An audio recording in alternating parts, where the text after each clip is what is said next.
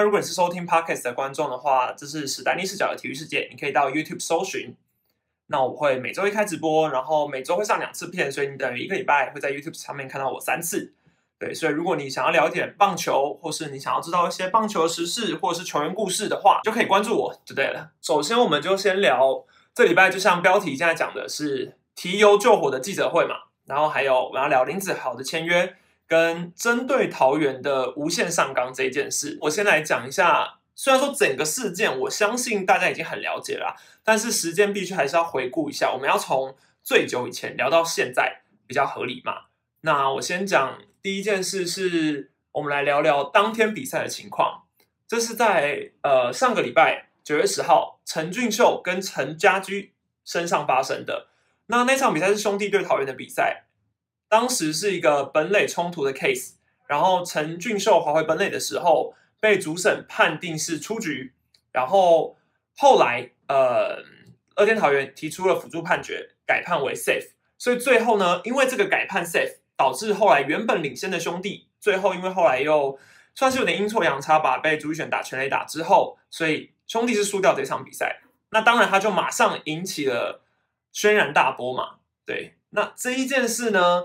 一直延烧，一直延烧，一直延烧，中间不曾间断过，到现在还在烧。那我们来提一下这件事到底为什么会烧成这样？好了，首先我们先讲波西条款，不知道大家清不清楚波西条款这一件事？如果大家有因为这件事而去 Google 来的话，应该会知道说波西条款是在两千零呃二零一一年巨人跟马林鱼的 MLB 比赛，它是从美国职棒引申而来的，是一个本垒攻防对决。那其实。Buster Posey 是当时的主角嘛？因为这个叫波西条款，它就是从 Buster Posey 巨人的捕手引申而来的。那是因为他在那个冲突的时候严重受伤，那后来本垒冲突的这个危险性就慢慢被大联盟给重视到，所以就因为想要保护捕手，是以这个本意来说，所以我们就赶快的因为这个冲突而去修订了一些规则。所以它的利益就是要为了要保护捕手，那它就叫波西条款。它是在二零一一年从大联盟开始。那中华职棒是从二零一六年开始引进的，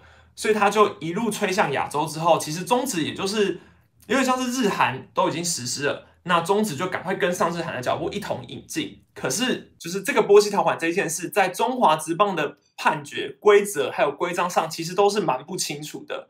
那大概了解波西条款这件事之后，我们可以看回来最近发生的这个 case。首先，我们刚还原完比赛的状况，所以我们去推敲一下过往的案例。其实我印象最深的，这条款发的发生最严重的一件事，是在二零一六年的总冠军赛。不知道还大大家还记不记得，就是义大跟兄弟那一年，有点说是呃，应该说是义大小偷走的兄弟的那一座总冠军。对，如果是转名的话，应该会这样说啦。但那一年确实是义大算是有点逆转秀拿到了那场冠军，就是在 Game One 的那场比赛。那大家如果还记得的话，只是兄弟的跑者，兄弟的跑者回到本垒的时候被判出局，然后呃，捕手意大的捕手有被判违规阻挡跑者的 case，然后呢，这个时候呃，总教练有提出挑战。总之就是因为当时原本呃王胜伟是被判出局，后来呃进去看了之后，发现他是捕手有阻挡的嫌疑，所以这件事情变成了安全上垒。也就是说，呃，这就是 Game One 那一场。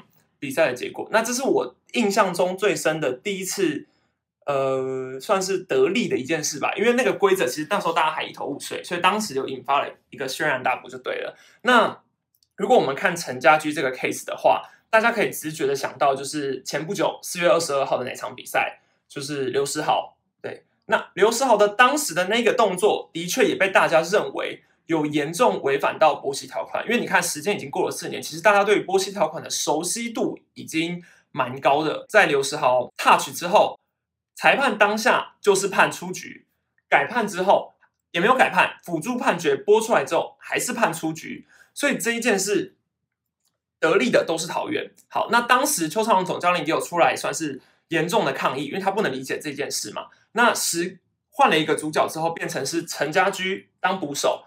那是桃园当跑者的时候，却变成是陈家驹，又因为这一件事情，应该说捕手又因为这件事让兄弟得到了一个损失，就对了。所以这是算是整个会引起轩然大波的原因。那当然是因为兄弟球迷占多数嘛，所以既然一年内吃过两次这样的亏，那他们当然记得那就像我前几次，像之前我们讨论过出棒半，是出棒过半的这种 case，我们都有说过，其实球迷占多数的去炒这种判决都是最有利的，因为你的舆论压力是可以让联盟去醒思，甚至去改进的。好，那这是这一个事件会烧的这么大的原因。我觉得第一个原因就是因为兄弟球迷，我认为啦，第一个火烧起来的原因是因为当时主审在判决这一件事的时候是判出局嘛。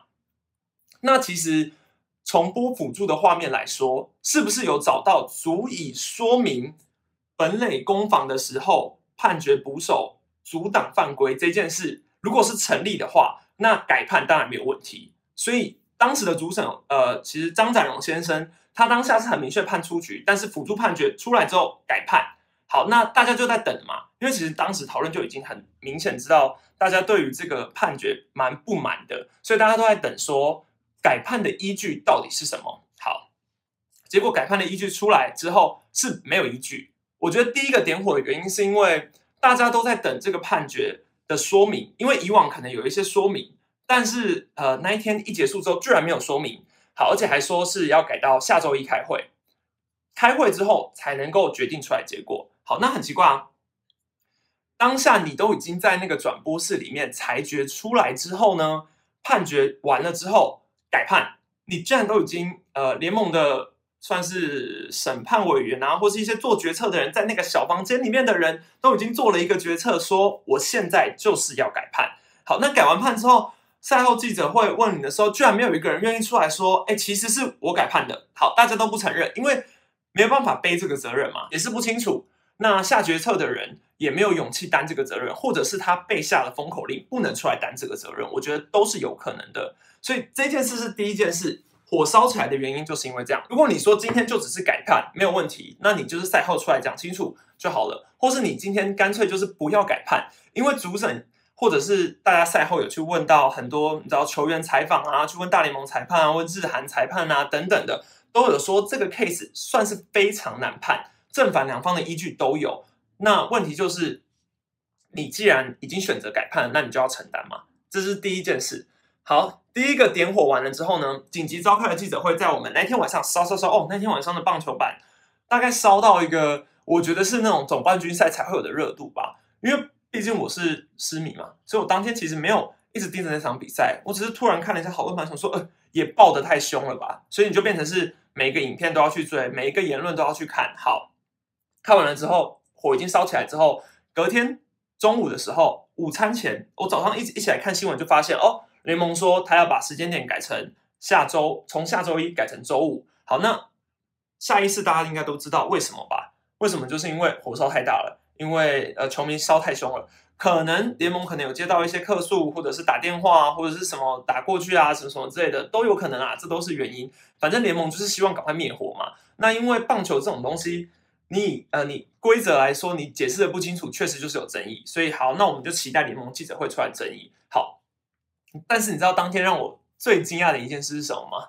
是我认为。这个记者会说明是真的对外记者讲完之后再发布出去，所以它有点算是一个声明稿来解释这个条文就结束了。因为我觉得这对联盟的伤害应该是最小的。如果今天我是联盟的决策人人员，我可能会希望就是我们发一个声明稿出去，那这件事我们就不用再说了，因为我们有有一些规则依据，那我们就发声明稿出去结束这件事。球迷要吵，吵完之后就顶多就结束了嘛。你想晚上比赛就打了，球迷就会 move on 了，就会去下一件事了。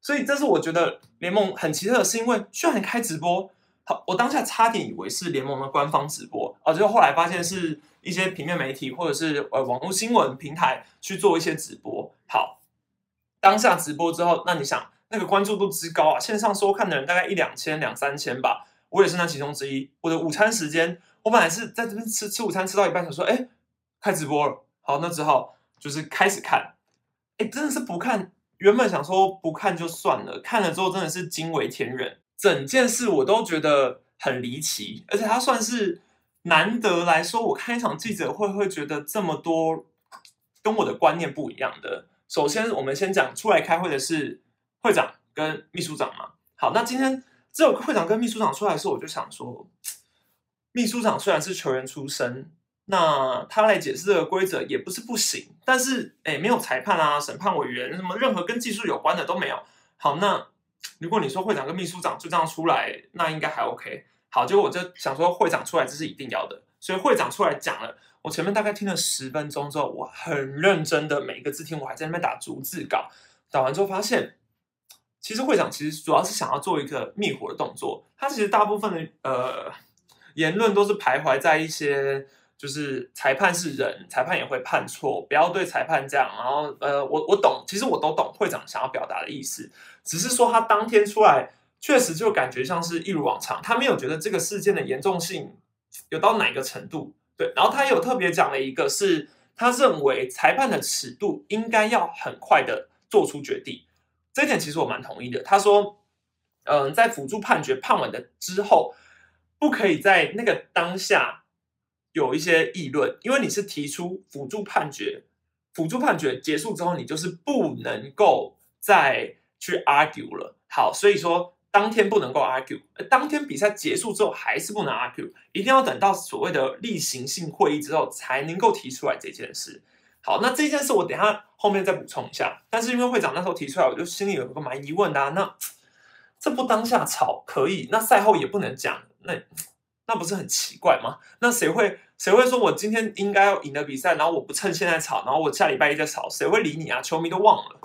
好，那这个重点是我们当下是要把它放在那个判决上嘛，所以我们就想说，好，那我们专心听他对于这个判决怎么解释。好，结果后来秘书长出来讲的时候，哦，那个 POPO 其实我觉得蛮专业的。我那时候想说，哎，算是有备而来哦，因为就是他又准备了一些报告，所以算是一个蛮认真的看待这次的问题。好，他就开始讲解。亲身示范，大概全部讲完之后呢，嗯，听完之后我还是有一点问号，就是会想说，嗯，他解释的原因是因为他一直放在阻挡这件事嘛。好，但是可能我看了规则，可能看了一些其他的原因之后，我还是不太能理解。所以那我们就想说，那我们就听听看，呃，记者们的提问。好，那我真的超佩服现场的记者们，就是。他们算是让我很惊讶，是他们全部都是有话直说，算是直接针对的规章直接问，直接问。然后会长跟秘书长显然就是有一种被吓到的感觉。我觉得他们当下那个被吓到的真实感太太清晰了，所有看直播的人应该都会看到秘书长的呃瞳孔放大，然后眼神就是一个涣散，就会想说：为什么记者要这样问我？到底是做错了什么？今天要这样得罪我？就是有一种，我我当天真的是想说，哎，今天的记者们真的是有备而来，而且算是很认真的要讨出一个回答就对了。好，那这是我佩服的。那我觉得会长跟秘书长的回答很明显可以看出几个原因。第一个，他们准备的时间很不够。你想，他们是礼拜四晚上说好要下周一的嘛，所以会长跟秘书长。恐怕是礼拜五早上才开了这个会，临时去准备的。那他们准备的时间，当天记者会是十二点。你说他们要几点上班？是下面的人忙嘛？忙完之后告诉秘会长跟秘书长，你们就是回答这个标准就好了。那今天如果没有一个直播记者会，还行得通，因为你就是讲完声明稿，你干脆不要开放给大家提问，你就走人了。这是你你如果要这样处理的话，因为你的准备时间不够嘛，那干脆就这样。那可是问题是，他们在准备时间不够的情况下，受到记者的提问。他们两位就是会一直处在一个鬼打墙的状况，我觉得鬼打墙蛮难听的，但是我当下听真的觉得鬼打墙好严重哦，就是会一直说一些，譬如说记者提问说，那你们觉得阻挡一些很细项的规则，其实我对于规章不是非常清楚，不是完全清楚，所以我当天是保持着我想听听看大家的专业提问是怎么样的方法，但我对于记者们提问的规章。我我觉得我一直在看棒球的人，我还是没有办法理解这个问题。所以会长跟秘书长看起来就跟我一样啊，他们是同样对于这个问题听不懂，所以导致于他们回答问题的方式就像是一个没有做好准备的人。那他们所口中说出来的话，情急之下就会乱嘛，所以就会说出一些不是他们预期之中想要说出来的话，所以导致这件事只会越烧越大。好，那他们准备时间不够是一个问题，所以他们说出了一些。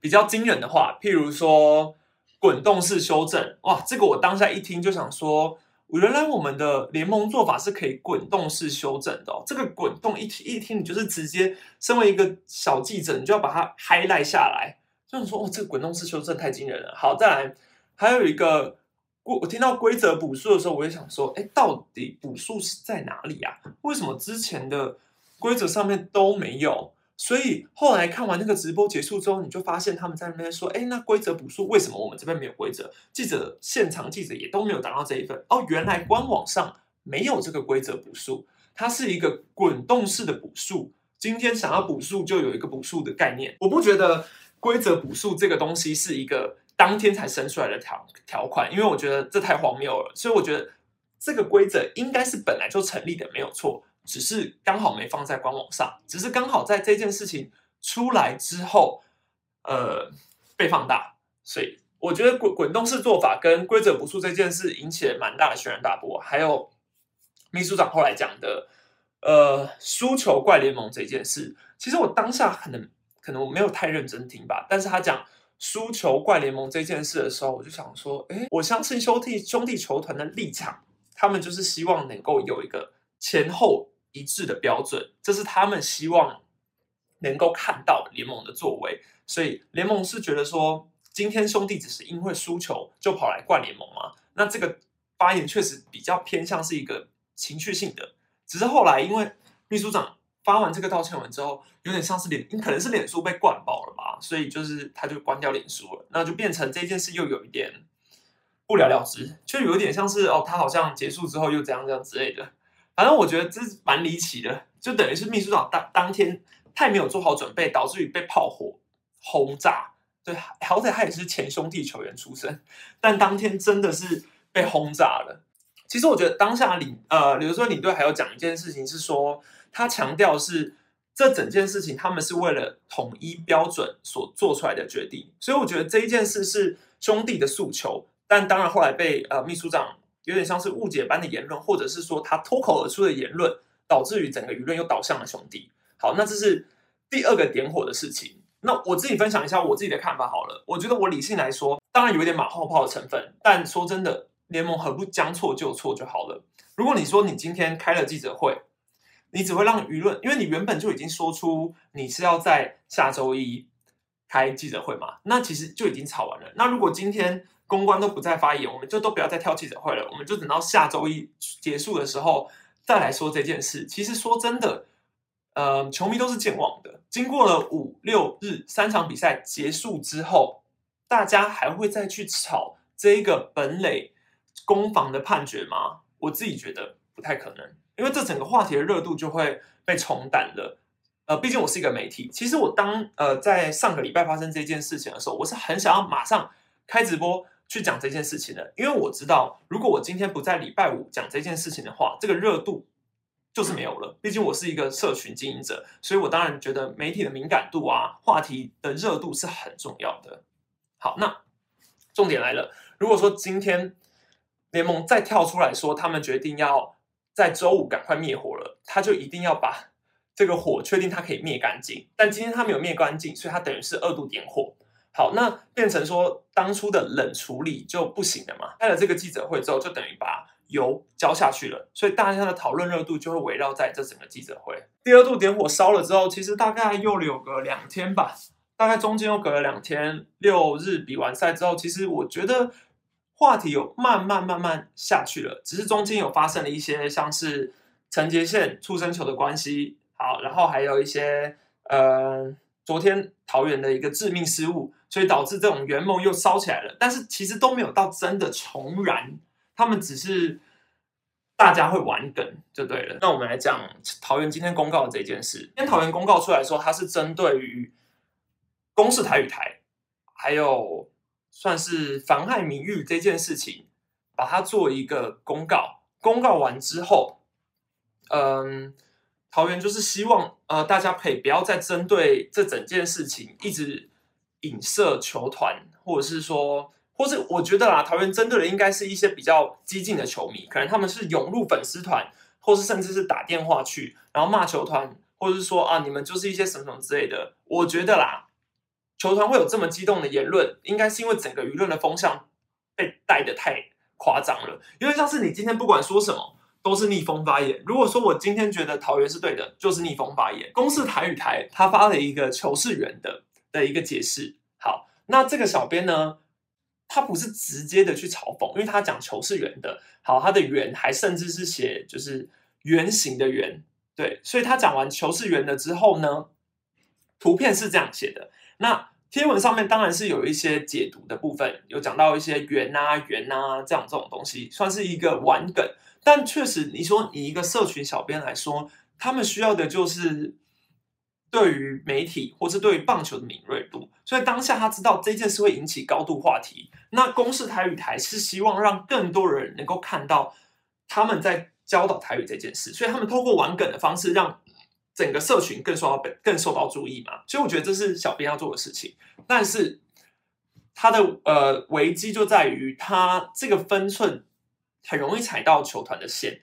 那今天刚好乐天球团呢，又是一个会比较在意这件事情的球团。那我们可以后面再来说这件事。但是我觉得今天刚好是因为是乐天球团的关系，他在这个。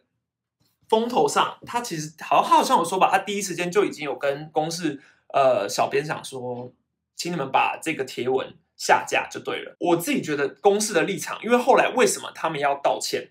他们为什么要道歉？是因为公司毕竟算是，应应该讲说是我自己平常最爱看的新闻台，因为我觉得它是一个比较没有政治啊，我不想提到政治，反正就是立场尽量中立的一家媒体电视台，毕竟它是。国国家的嘛，公视台语台的这一件事呢，之所以讲出这句话，要要后来要删文啊，要引起这些轩然大波等等的原因，就是因为我觉得球团的立场，就是因为媒体是一个要传达一些正啊，有点像是正正确的方向啊，不可以带风向啊等等的，所以球团才要正式提出这个声明。整个道歉文来说，我觉得公司会道歉是情理之中，因为以一个。电视台的立场来说，他们可能不希望去造成球团之间的对立，所以这是合理的。但是呢，我并没有觉得这一件事道歉了之后，就我就认为这件事是错的，是不是？虽然说我自己不太会玩梗，因为我不太喜欢，对，因为我其实是一个不太喜欢玩梗的人，因为我有时候啦，其实我觉得有时候我可能讲一些开玩笑的贴文啊，或者是说一些。试图想要开玩笑的东西，我觉得大家都会比较认真的去解读这件事，这是算是一个社群媒体者很难拿捏的分寸，因为你有时候一不小心讲了一些开玩笑的言论，别人就会觉得你就是有那个意思，那你可能无形之中会伤害到某一些事，可能你不会被过度解读，但你今天万一遇到人家要来硬的，你好像也就是对你，你也你也必须要负责，因为你说出来的言论你就是要负责，所以。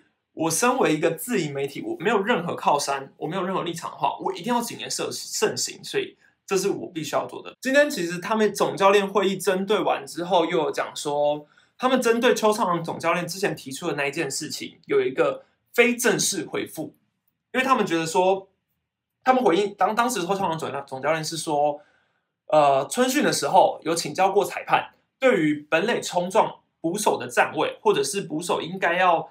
的一些规范啊，或是什么什么等等之类的，他们有询问到一个标准，所以这是裁判的回答。但今天副秘书长出来是撇清这件事情，他们说：“哦，你们找的是私底下的裁判。”他说：“你们讲到你们请到的是私底下的裁判，那这个裁判当然不具名嘛，因为他们不可能会把这个裁判拱出来。但是这就不是联盟的官方回答就对了，所以这件事一我们一概不认，反正。”就是没有这件事，它是一个非正式回应，因为一定要联盟官方回应才算数，就有点像是当初审判委员判下的判决，好像也不是联盟做出来的判决一样，因为搞得好像每一件事都一定要开会完之后才能判决，这本身就是一件不合理的事啊。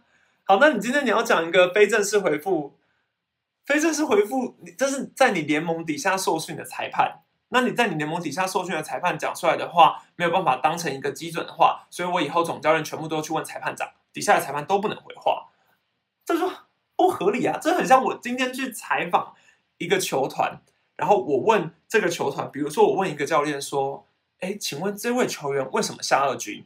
他告诉我说：“哦，他是因为受伤才下二军的。”殊不知，我后来去问了总教练之后，总教练说：“哎。”这个是你私底下问教练的，不是我我总教练说的。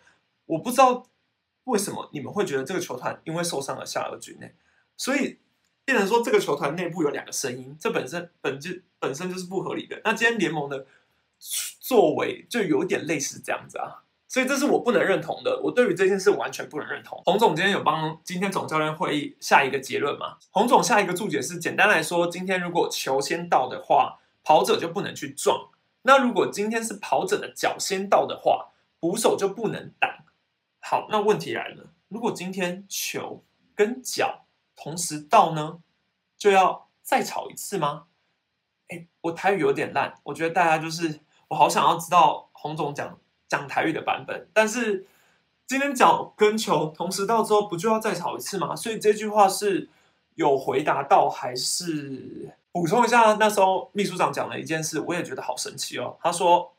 记者一直问说：“那请问你们觉得四月二十二号的 case 是是不是跟陈家驹这个判决类似？”好，结果秘书长说：“嗯，我们就是针对当下，就是我们就针对这个案例来说。那其他事情呢，我们会重新再检讨。就是呃，我们之后，我们今天就是就事论事，我们就是针对这个判决来判。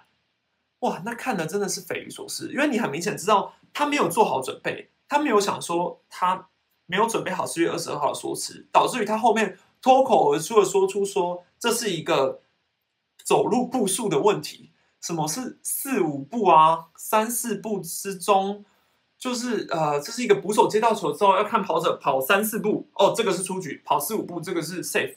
什么意思啊？这我真的是搞得我真的是满脸问号哎。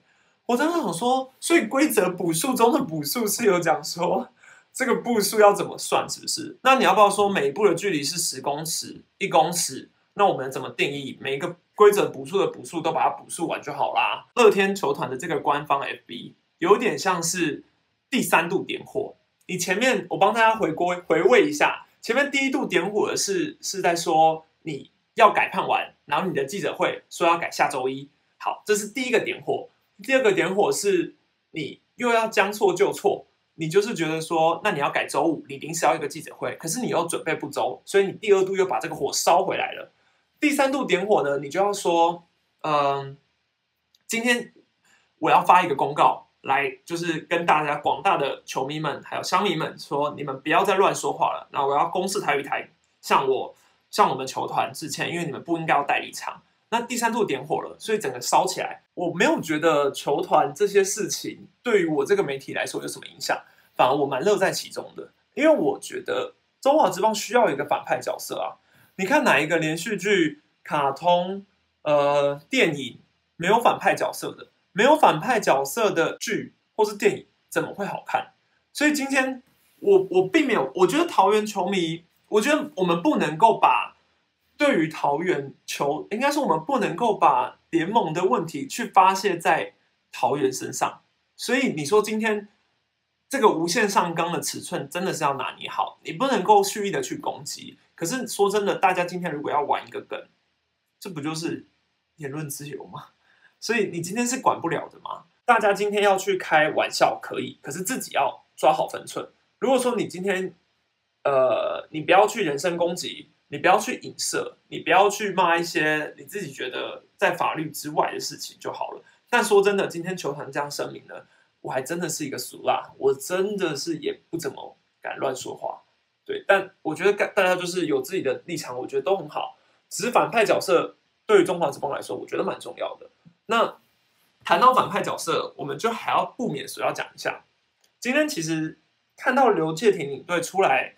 回应的时候，其实我个人是觉得蛮疑惑的，因为呃，刘领队其实他有说，他知道，比如说他举台语台小编这个案例，好了，他说小编的这个发言不不会有所谓的法律问题，他是游走在一个道德的边缘，但他指出哦，还有很还有透过报道讲说是一个道德瑕疵。好，那今天道德瑕疵，如果说我今天。在这中华职棒选领队的话，要讲道德瑕疵这件事，刘建廷领队真的很难说自己是道德没有瑕疵的球队。对我觉得啦，过往的案例实在是太多了。呃，就不拿，比如说以前一些翻玩的创意，嘿，然后一些汉利克的选手事件，然后自家球员有各种呃发言，或者是说私底下的一些行为。当然，如说你说如果今天狮队出来讲这个，我也觉得有点讽刺了，因为狮队目前也有一些道德瑕疵的球员了。那以前我可能会觉得狮队是最最有资格出来讲的。今天刘领队他出来跳，是因为他们觉得有道德瑕疵的问题，确实这是他们所坚持的。只是其实从过往桃园的作风来说，我觉得他们一直都是以战绩为优先的一支球队。有实力，我就是让你上场。那今天球迷愿意买单，我今天就是。就是愿意做，我就是愿意全都冲锋在第一线。反正我有球迷的支持，我有球迷的票房，这是我觉得桃园最大的优势，也这也是他们行销的一些手法。讲道德瑕疵这件事会让我比较疑惑一点。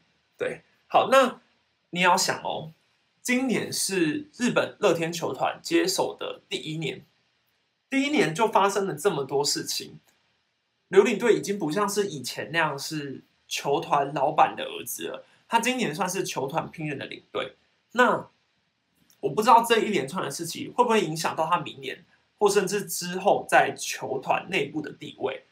对这件事是我比较疑惑的。当然说，今天日本球团接手之后，会不会明年搞不好要来一个整顿期？如果今年真的最后是冠军，那当然没办法整顿嘛。但日本企业文化，我们应该会觉得理论上来说，他们会想要用自己人吧。所以当初上次乐天球团上任之后，对于内部的球员几乎没有什么调动，其实我蛮意外的。对，那到时候他如果要整顿的话，我觉得领队这个位置蛮有可能会是乐天球团会想要自己指派一个新任的领队。对，因为毕竟如果今年是垫底的话，他就有非常充分的理由去讲这件事了嘛。我们提一些别的事情好了，讲陈杰宪出生球这件事。这算是一个私迷立场，但我自己觉得陈杰宪出生球当下我看那个反应很明显，我觉得是出生球，所以我立刻看了重播画面，再看很多角度，其实角角度也就真的不多。那当下我如果没记错的话，主审应该是苏建文先生。好，那苏老师他是触身球当下判的时候，他是判这是一个擦棒，因为我觉得啦，他听到的是声音，他的声音应该很明显告诉他。这是打到棒子才会有的声音，所以他当下是立刻判出这是一个界外球。好，那当时林元平总教练上来抗议了，陈杰宪也说自己的手很明显是被打到了嘛。对，好，那被打到之后，我们就进电视辅助判决去看了。看完之后，维持原判还是界外球。好，那我去看了那个画面，其实我觉得单以观众视角来说，转播提供的画面。你就算放超慢去看，真的也看不出来到底是触身球还是擦棒球，因为陈杰宪的说法是说那是打到护具嘛，但是很明很明显他是有红肿，而且赛后说这是他跟他之前骨折的地方是一样的，所以我觉得如果说我今天是一个我以球迷的立场来说，我当然就觉得这是触身球啊，这是一个误判。但是我们话又说回来了，如果今天转播室的那一个人。没有证据能够推翻主审的判决，那他会希望改判吗？不希望，因为他不要再去担这个责任嘛，不要再随便乱改判了。所以你如果分不清楚，你就是维维持原判。所以我认为当下维持原判之后，这个判决我个人可以接受的，因为主审当下是这个判决了，那你没有其他的证据可以推翻这个理论，所以维持原判。所以，因为我要补充一下。我突然想到，那时候会长也有讲一件事，这件事是我觉得记者会之中的一个算是笑点嘛。我一直觉得我当下好疑问哦，在记者提问的议题之中，我对于其中一题非常印象深刻。那时候，呃，会长有说，如果说今天裁判当下没有做出比较明正，算是什么快刀斩乱麻，有点像是呃赶快处理事情的态度的话，那他他会针对裁判这件事情去强调。会希望他们以后面对事情、面对争议的时候，他们的手脚要利落一点就对了。反正就是强调裁判不可以扭扭捏捏。对，好，那后来记者就提问了，问他说：“那请问会长是有针对就是裁判？因为前一天的裁判，也就是呃桃园这个 case 陈家驹的改判不的状况下，邱创的总监后来有出来再吵了一阵子嘛，那他也没有被驱逐出场啊，什么什么之类的。这是不是因为没有当下做出判决，所以可能有被联盟惩处？我觉得那时候记者当下的问题就只是问说，请问那个裁判有被惩处吗？还是一些后续的惩处？但是我超意外的是，会长跟秘书长都没有听懂这个问题，他们一直强调，他们一直有点鬼打墙的回去说。他们一直鬼打墙回去，在讲说什么惩处，然后会说什么下一次要惩处，还是什么其他的惩处什么之类。但我觉得，其实记者当下的问题就纯粹只是要问说，有针对那个裁判做惩处吗？可是会长没有听懂，所以导致于我看的时候真的是呃一头雾水就对了。所以我一直想说，是我理解的问题，还是怎么样？可能只是这个问题没有被做好准备吧，他们没有一个官方回答可以回，所以就干脆不要回了。这样接下来我们来讲林子豪签约这件事好了。对，之前 podcast 第一集上架的时候，那时候有讲说，我们来预测一下于谦的签约金嘛。好，那当时我觉得于谦的签约金不太可能会突破六百万，因为林子豪还没签约。那林子豪没有签约的情况下，于谦喊的六百万跟蔡宗仁当时的一个时空背景比起来，确实是有落差的。好，那。林子豪的签约金目前已经很明显是在五百五加一百六，媒体的报道通常都蛮准的，我觉得他的消息来源是很准的，所以就是林子豪签约这件事情应该是已经笃定了。那林子豪一签完之后会引发的全部效应就是于谦、马杰森也都会陆续签约嘛。好，那我自己认为啦，林子豪当初出来的时候，他一选完经纪公司朝向努力方式一定是往苏志杰那边去谈，因为苏志杰是五百六嘛。那虽然说，呃，林子豪是高中生，跟苏志杰的算是背景是有一点不太一样的，但是我觉得林子豪他的期待值跟当年苏志杰其实蛮都都蛮高的。好，那所以，但是林子豪是榜眼顺位，苏志杰是状元，所以你说这两个人的顺位签约金可不可以马上一样？我觉得狮队球团也考虑了很久，所以很明显，他就要五百五加一百六，这是我觉得经纪公司会同意的一件事。那他其实。以这个签约金来说，是对你很大方。我觉得苏领队今年团约谈约算是非常明快的，而且对于所有顺位的球员，只有一个李奇峰没有什么被提到，但其他人基本上都有在一些报道啊、新闻稿上面提到。那至于林子豪上面，我有看到大家说的低卡那个东西啊，但我个人是觉得大家不要以讹传讹，对，尤其是低卡他讲的话题是有点涉及那种。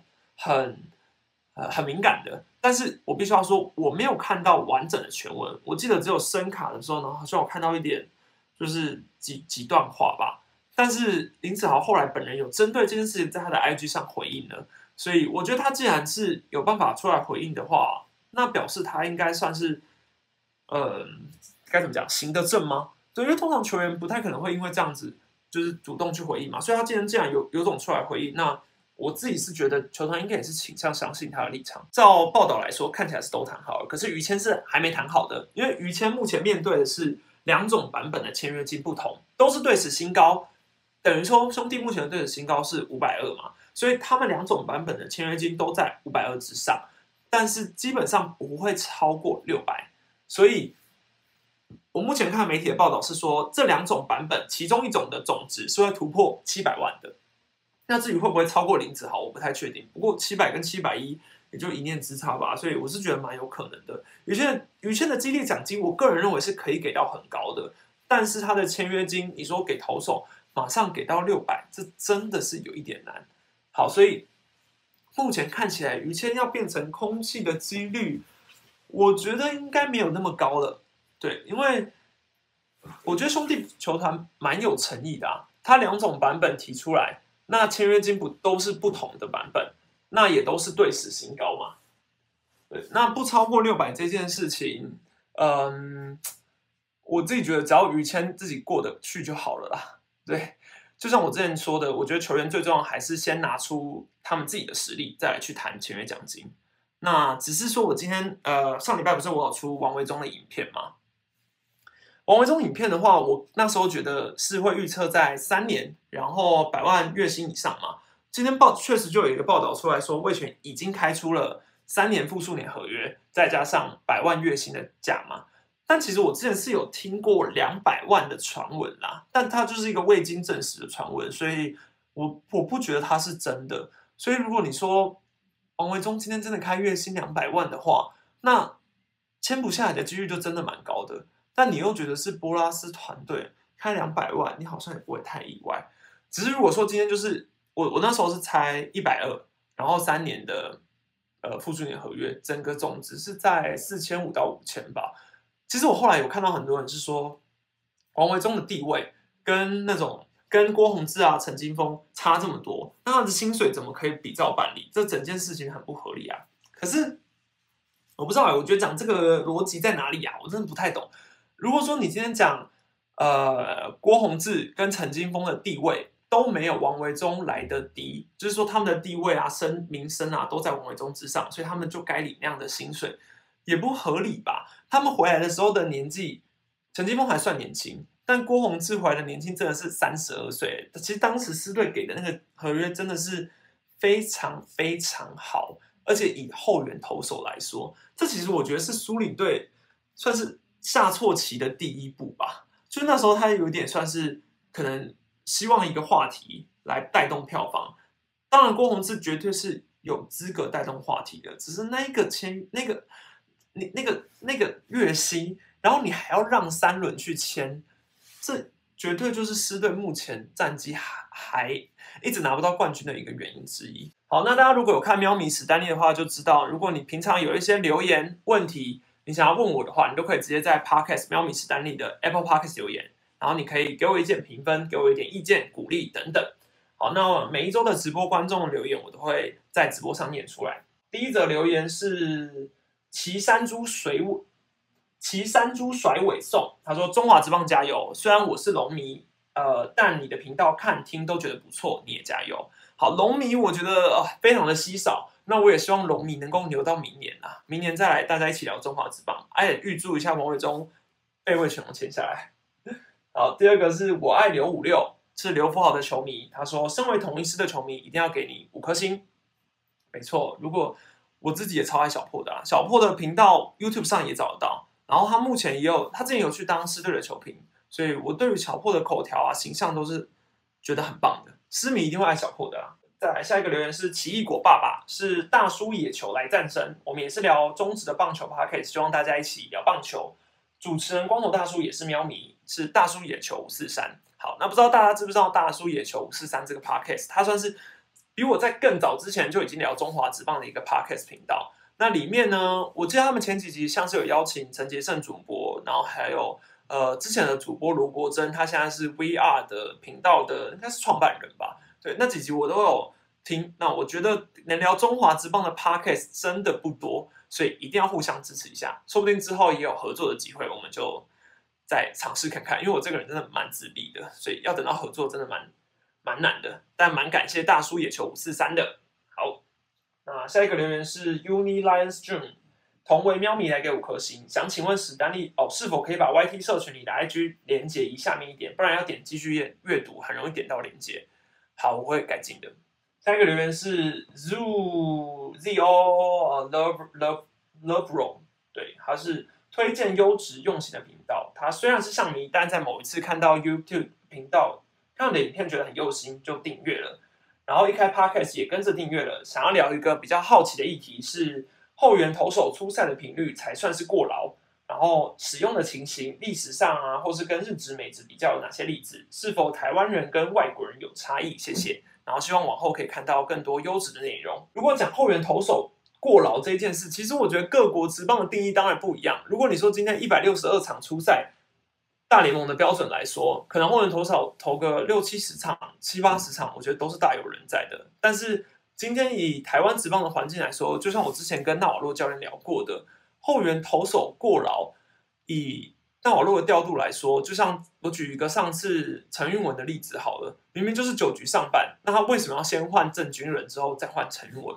那就是因为他之前说的热身完再上这件事嘛。那我当下看到的时候，还真的是不意外，因为我就觉得他的调度就是他想要维持一贯的模式，他觉得就是今天美国的方式就有一点像是他从小学的这样子。那至于你说怎么样才算是过劳，或是各队后援投手使用的情形呢？我觉得在中华之邦来说，后援投手一直都是属于免洗的状况。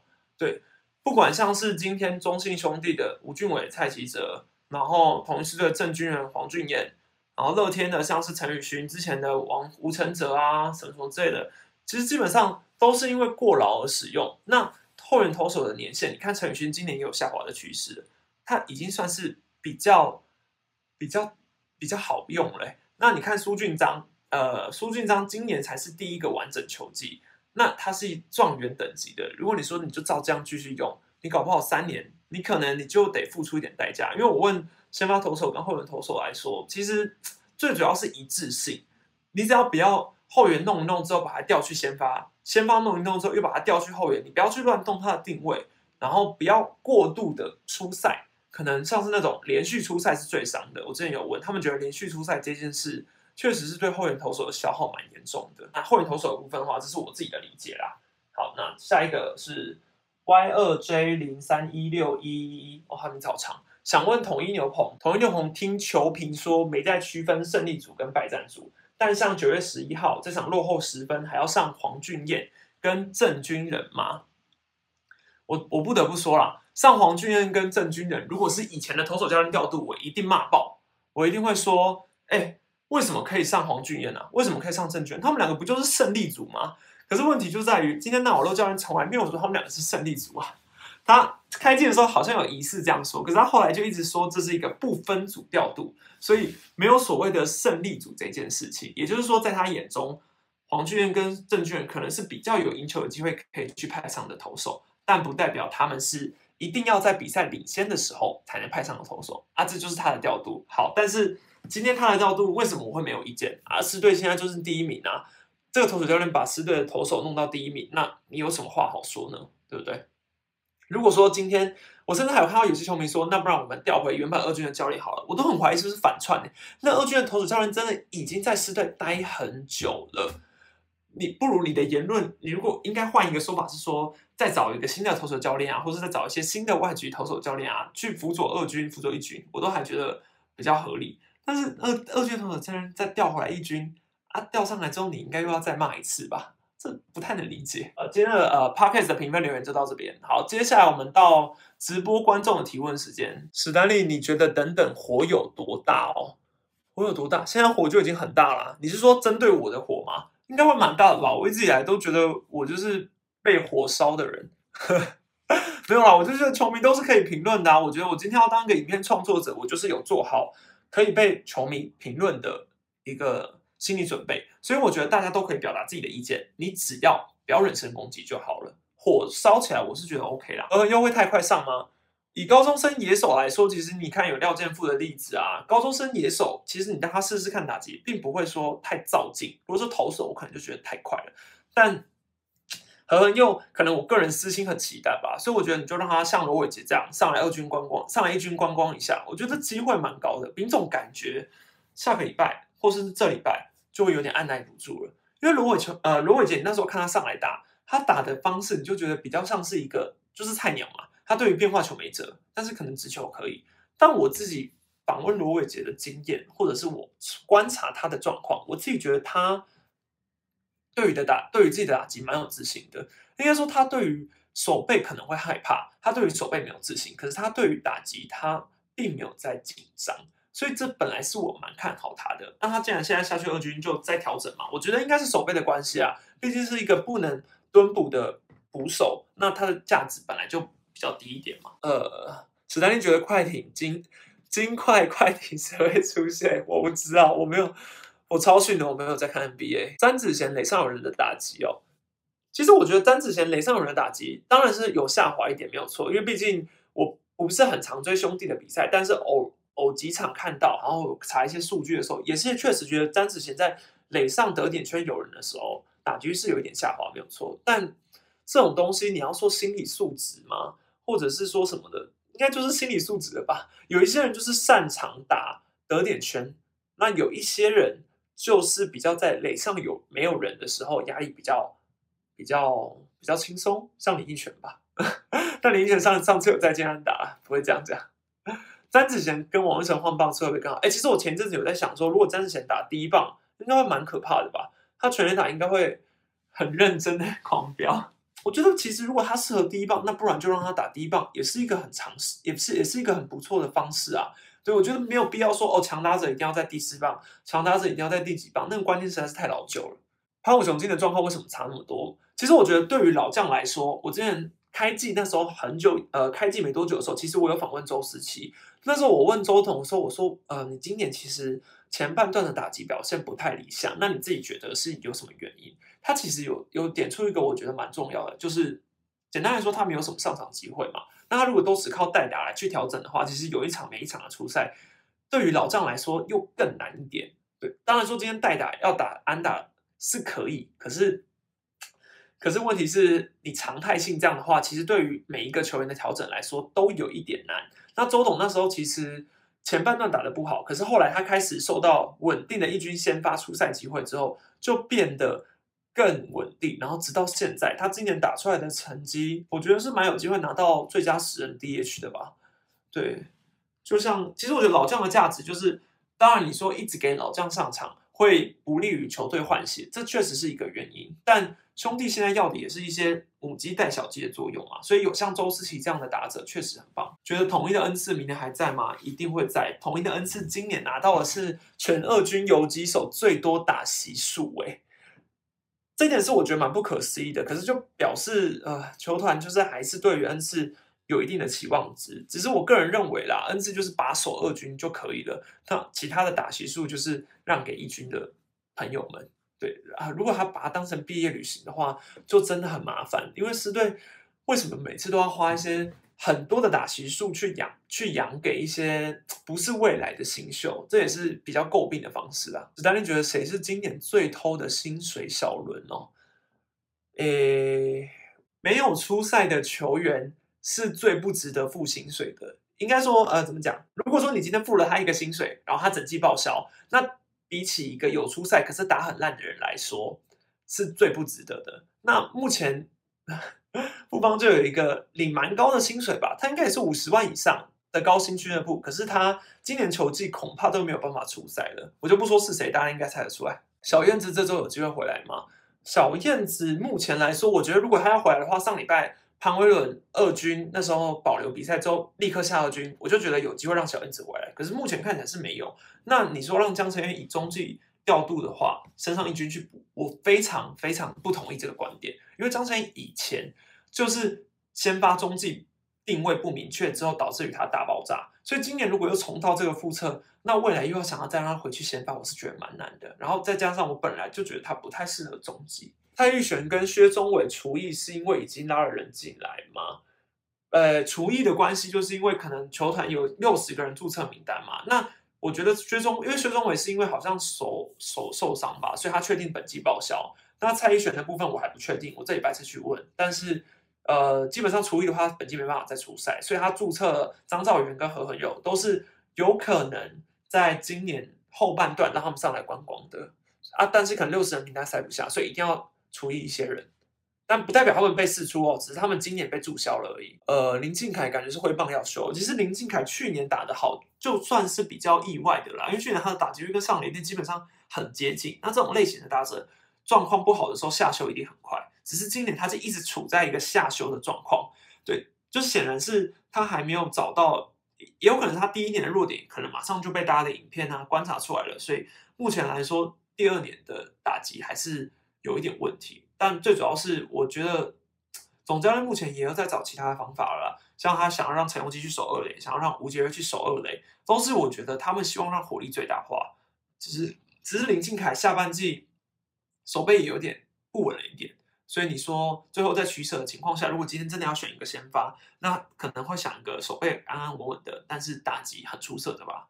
只是吴杰瑞目前也还在找状况啊。可不可以请投手教练别在三振后喊暂停，然后都被打全垒打？这就是走秀嘛？好啊，大家可能会觉得是一个怪鬼，但这就是之前我提过的纳瓦洛调度的一贯方式啊，就是热身完之后一定要上，那他球速到了一个大概二十球之后也会换人，这是他固定的行为模式。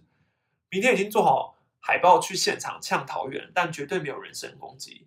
我很我很期待没有人身攻击的海报会长怎样，希望你可以被转播拍到，我会准时锁定转播的。那对于富邦新洋投投的第一场投的怎样？奇优拉嘛，对不对？确实是控球比我想象的还要再糟一点。可是就是第一场出赛，这就是一个延长春序，他他才刚从隔离完，二军出了一场之后就这样，就跟是对现在的羊头一样啊，泰迪、蒙威尔全部都是这个状况。所以我觉得就该再给他一点时间，但他的球速是很值得期待的啦。有点像右手的邦威，没错。但我觉得有球速的洋将，我一直都很看好，总比没球速的好吧？史丹利怎么看？中职二军很多都变成老将下去调整，反而变成卡住新人的机会。我非常不认同这件事。但说真的，中华职棒对于二军就是不关心。呃，我坦白来讲，我觉得，嗯，你看，呃，美国外的职棒跟台湾职棒的文化，你就可以很明显看出差别了。台湾职棒球迷或者是呃媒体对于二军的文化是不重视的，他们不会有特别的记者人数，不会不会很多，然后关注度也很低。那通常都只会关注一些极大咖的投手在二军的表现。那甚至我上一次访问丙总的时候，丙总超妙的，我就问他说：“哎，那请问李成林啊，要要姚玉祥的事情啊，在二军受伤的状况。”就丙总就说：“哎，你有在关注二军哦？”他是很意外的，因为以台湾的媒体来说，可能关注二军的机会不太高嘛，因为毕竟球迷没有什么在看啊，那自然也就没有什么关注度。那这当然也会影响球团对于。呃，二军的养成，然后再加上整个联盟啊，导致于没有三军制度啊，没有农场制度啊，所以你说今天老将要调整啊，他也是需要比赛来调整，那当然就只能去二军去卡新秀的位置嘛，这真的是没办法。好，那今天的直播就到这边。那如果你是收听 Podcast 的观众，你可以到 YouTube 搜寻史丹利视角的体育世界。那我们下次见喽，拜拜。